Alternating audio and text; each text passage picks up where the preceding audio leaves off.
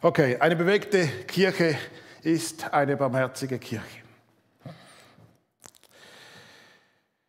Gott ist ein barmherziger Gott. Im Psalm 86, Vers 5 heißt, denn du, Herr, bist gut und gnädig, von großer Güte allen, die dich anrufen. Wir haben einen gütigen, gnädigen Gott, einen barmherzigen Gott. Die Wendung, die lesen wir x-mal in den Psalmen. Du aber, Herr Gott, bist, ein barmherzig, bist barmherzig und gnädig, geduldig und von großer Güte. Psalm 103, barmherzig und gnädig ist der Herr, geduldig und von großer Güte. Psalm 145, gnädig und barmherzig ist der Herr, geduldig und von großer Güte. Wir haben einen barmherzigen Gott. Gott ist gnädig und barmherzig. Gott hat das Riesenherz. Gott hat das Riesenherz auch für die Not in dieser Welt. Und wir haben einen Gott, wo nicht einfach unberührt weit weg ist, sondern wir haben einen Gott, der Mitleid hat und Erbarmen hat. Und das ist die Voraussetzung. Letztes Jahr ist die Jahreslose, seid barmherzig, denn, oder seid barmherzig, wie euer Vater im Himmel barmherzig ist. Also Barmherzigkeit ist ein biblischer Begriff, äh, wo ganz zentral ist. Barmherzigkeit ist, ist, habe ich das Gefühl, ist unsere, äh, äh, unsere Theologie, unsere, unsere christliche Praxis äh, so ein bisschen zum Nebending geworden. So ein bisschen zu einer, zum, zu einer Nische geworden. Barmherzigkeit ist eine nette Beigabe, wenn dann noch ein bisschen Kraft bleibt. Aber Barmherzigkeit ist das Zentrum. Weil wir haben einen Gott, der Mitleid hat und Erbarmen. Es geht nicht einfach darum, zum ein bisschen mild und freundlich zu sein. Barmherzigkeit ist das Zentrum für unseren Glauben. Es ist nicht die Zugabe, es ist nicht der Zuckerguss, es ist das Zentrum. Es geht hier nicht um ein bisschen Sozialromantik. Es geht zutiefst ums Wesen von Gott. Gott ist barmherzig. Das ist der Herzschlag vom christlichen Glauben, Barmherzigkeit. Barmherzigkeit beschreibt in einem Wort Zentrum von unserem Glauben. Über 400 Mal lesen wir den Begriff in der Bibel. Also es, ist, es hat Gewicht.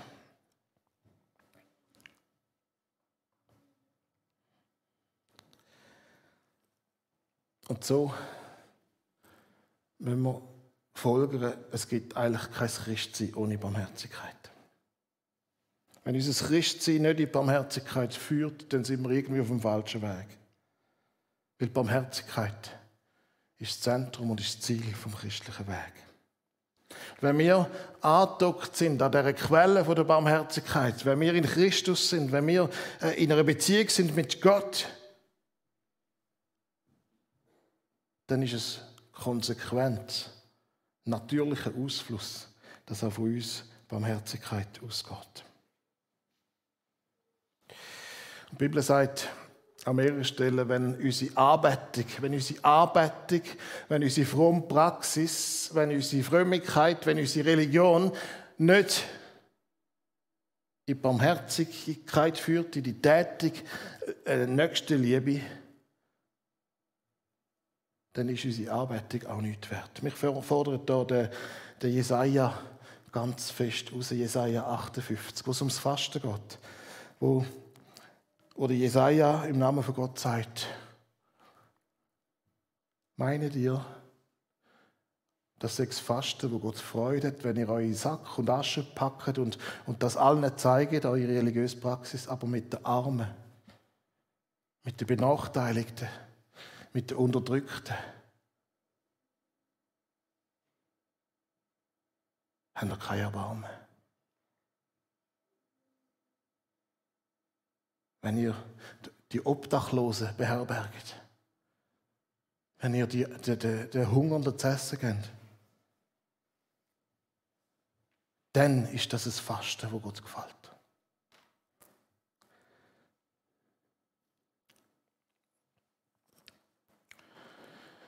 Wenn wir bei dem Thema sind, kommen wir an der Geschichte vom barmherzigen Samariter nicht vorbei. Sonntagsschulgeschichte kennen wir.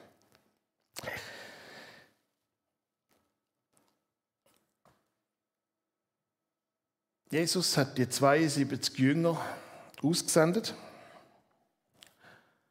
Er hat ihnen gesagt, ihr habt jetzt gesehen, wie ich es gemacht habe. Gönnt. Heilet. Macht Kranke gesund. Und predigt das Evangelium. Das Evangelium, das Reich Gottes ist da. Das Reich Gottes ist nach. Und die haben das gemacht, sind gegangen und sind zurückgekommen voller Freude voller Freude. Sie haben sich gefreut über ihre Vollmacht. Sie haben sich gefreut über, über die Kraft, die sie hatten. Das war eine Freude über die Wirkung von ihrem Dienst. Es war eine Freude, da ist etwas gegangen, da ist Post abgegangen, da sind Dämonen ausgefahren. Hey, wir haben sogar Kraft über Zerstörensmächte. Und Jesus sagt, ja, ich habe den Satan gesehen, wie ein Blitz vom Himmel fallen. Schau, wenn es um Jesus geht, geht es nicht um Meinungen, es geht nicht um theologische Überzeugungen, es geht nicht um religiöse Stil, sondern es geht um die Machtfrage. Wer hat die Macht? Wer hat Macht in meinem Leben? Wer hat Macht in deinem Leben? Ist der Schöpfer vom Universum, wo in Jesus auf die Welt gekommen ist, wo uns bestimmt? Oder ist es eben Gegenseite des Bösen, wo uns bestimmt. Jesus gibt den Jüngern Vollmacht und sie spüren, dass das doch Kraft ist. Sie spüren, dass sie nicht einfach irgendwelche Werbeträger sind, sondern nein, es hat Kraft. Kraft Gottes ist da, Kraft Gottes ist in ihnen und überwindet Widerstand. Und sie dürfen in dieser Kraft schaffen. Und sie dürfen in dieser Kraft wirken. Und sie dürfen in dieser Kraft leben. Und dann kritisiert sie Jesus doch. In aller Freude, in allem Jubel über der Vollmacht setzt Jesus den Fokus und sagt, freut euch nicht so sehr, dass euch Dämonen kochen. Spielt doch nicht so um mit der Vollmacht. Es geht nicht um ein frommes Spektakel. Natürlich habe ich euch Vollmacht gegeben. Natürlich habt ihr Kraft. Natürlich freut euch über euren Dienst. Natürlich, das ist Grund zur Freude, aber freut euch nicht so fest an der Konsequenz, sondern freut euch an der Ursache. Und die Ursache ist, dein Name ist eingetragen im Himmel. Unsere Namen sind eingetragen im Himmel und das heißt, du bist Gott so nah und Gott ist dir so nah, dass dein Name nicht vergessen ist. Du bist kein Namenloser, du bist kein Namenloser. Es gilt da nicht, es ist nur alles nur Schall und Rauch. Der Einzelne hat Bedeutung bei Gott. Du hast Bedeutung bei Gott. Und Gott hat dich so geliebt, wie du bist. Und er kommt und er will dich mit ihm in Verbindung bringen. Er will deine Schuld vergeben, er will dich versöhnen und er will, dass dein Leben in neuem Licht aufstrahlt.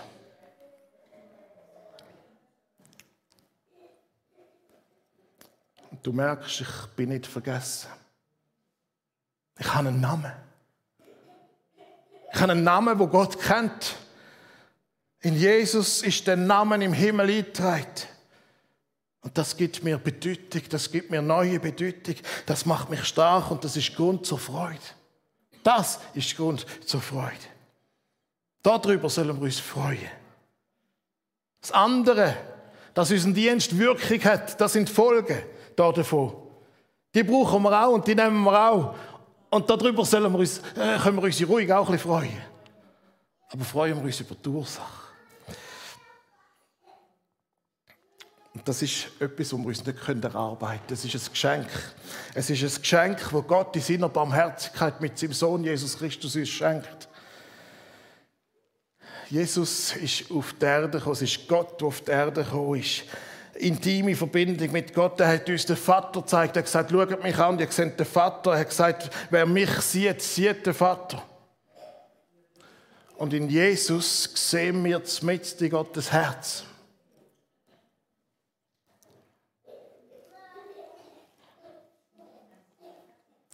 Jesus macht Kranke gesund. Jesus macht Blinde sehend. Jesus weint mit den Trauernden. Und er hat sich den Menschen zugewandt. Er hat aber auch immer wieder die Stille und die Einsamkeit gesucht. Die Verbindung mit Gottes Gebet.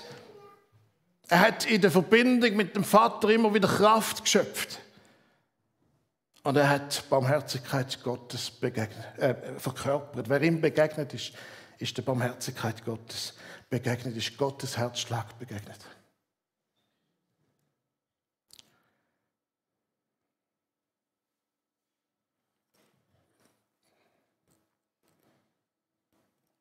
Das hat die Welt, die Welt, wo dann ausgerichtet ist auf Macht, gehört der Stärkste. Das hat die Welt nicht ausgehalten. Die Barmherzigkeit Gottes. Die Güte, die Barmherzigkeit, die Liebe Gottes ist am Kreuz entsorgt worden. Gottes Barmherzigkeit und Liebe ist so groß, ist so leidenschaftlich. Sie weicht einem Leid nicht aus. Sie geht mit durch, sie geht mit durch den Schmerz in Tod. Das Kreuz, wo aussieht als größte Scheitern Gottes, ist in Wirklichkeit der Triumph Gottes übers Böse. Die Gewalt, das Böse wird am Kreuz ad absurdum geführt. Die Logik vom Bösen tobt sich am Kreuz in Gott aus und läuft ins Leere. Weil Gott der Logik vom Bösen keine neue Nahrung gibt. Jesus wie ein Lamm, das zur Schlachtbank geführt wird, tat er seinen Mund nicht auf, er hat sich nicht gewehrt. Das Böse hat sich an ihm austobt und ist ins Leere gelaufen. Das ist Barmherzigkeit Gottes. Er trägt meinen Tod, er trägt mein Gericht, wo ich verdient hätte, stellvertretend. Und wer das persönlich nimmt, der ist mit Gott verbunden, der ist in einer neuen Beziehung äh, mit Gott, der ist angeschlossen an die Quelle vom Leben und dem sein Leben strahlt hell auf. Mein Name ist eingeschrieben im Himmel. Das Kreuz ist aber auch die Solidarität Gottes mit allen Menschen, die ungerecht leiden auf dieser Welt. Das Bild ist von einem ukrainischen Künstler, äh, Danilo Moichan von Lemberg. Barmherzigkeit Gottes ist ein Geschenk an uns. Jesus Christus ist die Barmherzigkeit Gottes. Gottes Herz ist voll Mitleid für die Welt. Er hat das riesige Herz für Not in dieser Welt.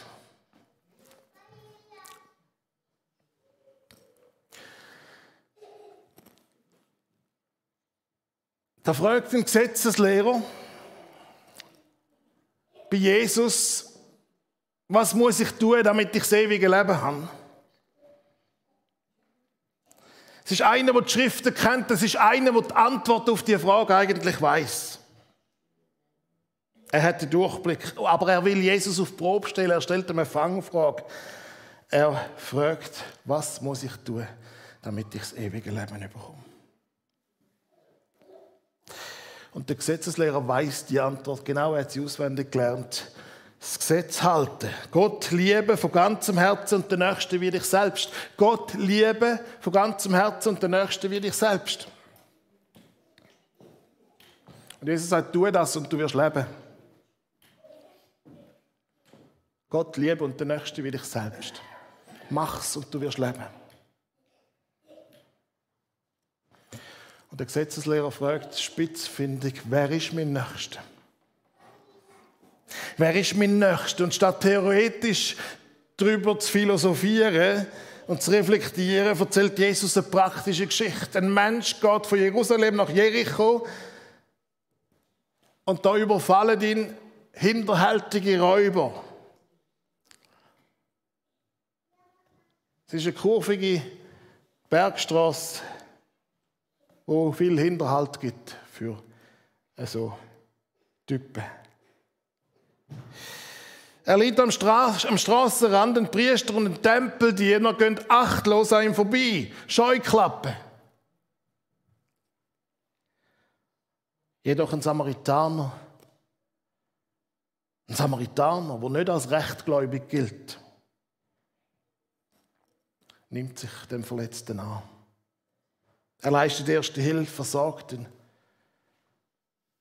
und bringt ihn in ein Gästehaus, wo er, wo er noch zwei Taglöhne zahlt, dass dem Verletzten Pflege zuteil wird. Und sagt, wenn es nicht lange, bringe ich noch mehr. Die ersten beiden, die haben irgendwie religiöse Scheuklappen.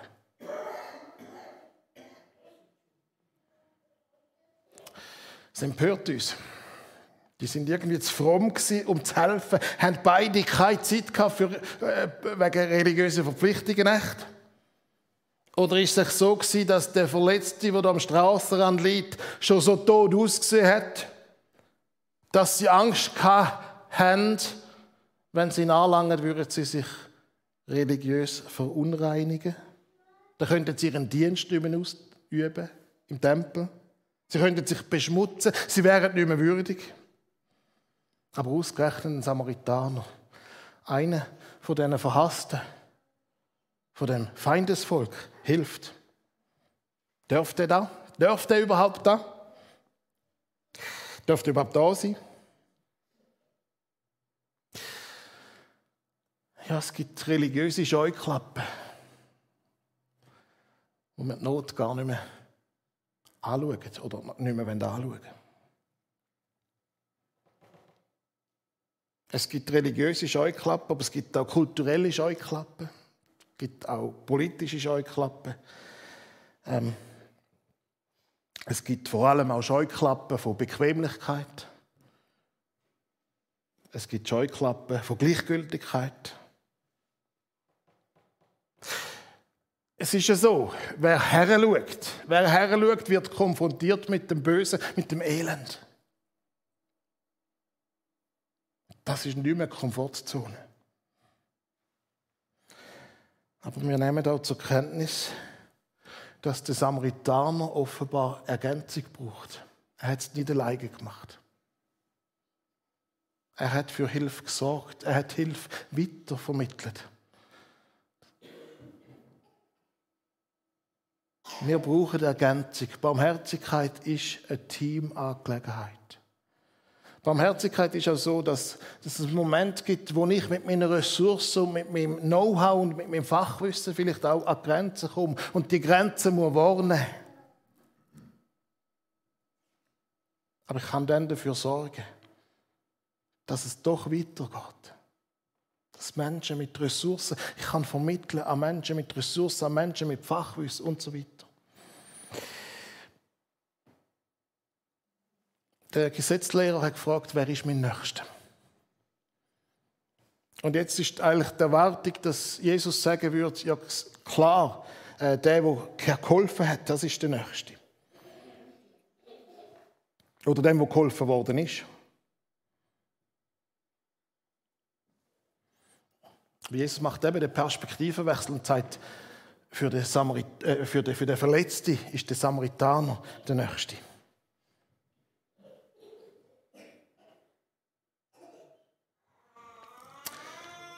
Wahrscheinlich hat die Geschichte auch einen Hinweis darauf, auf die Barmherzigkeit Gottes.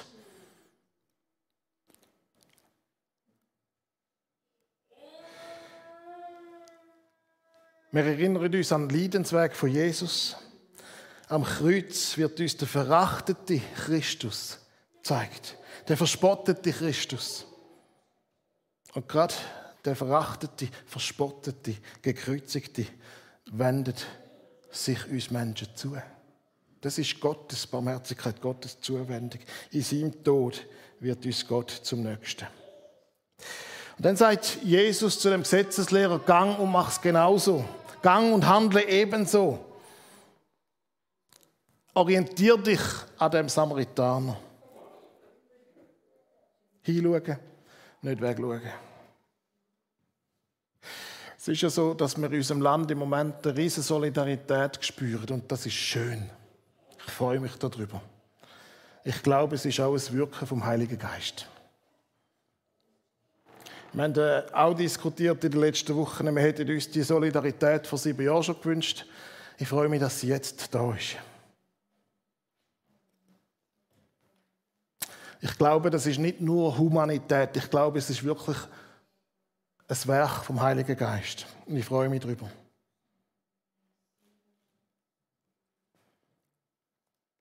Und ich glaube, wir müssen in den nächsten Wochen unsere Herzen und unsere Türen noch weiter aufmachen. Es werden noch mehr Leute aus der Ukraine unsere Hilfe brauchen.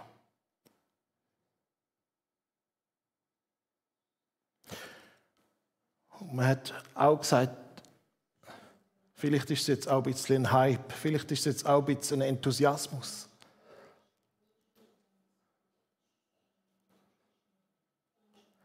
Wir werden es nicht durchhalten. Wir werden es nicht durchhalten, wenn wir nicht angeschlossen sind an die Barmherzigkeit Gottes. Wenn es Jesus nötig hat, sich immer wieder zurückzuziehen. Wenn es Jesus nötig hat, sich immer wieder zurückzuziehen in die Stille und mit dem Vater in Beziehung zu sein, dann haben wir es erst recht nötig. Wir werden es nicht durchhalten, die Barmherzigkeit zu leben, wenn wir nicht unsere Spiritualität abpflegen. Wir werden es nicht durchhalten, die Barmherzigkeit zu leben, wenn wir nicht eine tiefe Verbundenheit haben mit Jesus. Wir müssen angeschlossen sein an dieser Kraftquelle Gottes. Er will im Heiligen Geist uns Kraft einpusten.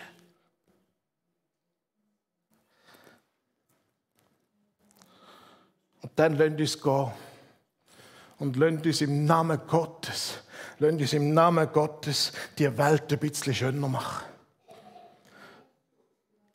Haben wir offene Augen, haben wir offene Herzen. Und haben wir auch noch ein bisschen mehr Mut. Lasst uns unsere Nächsten sehen und lasst uns nicht wegschauen.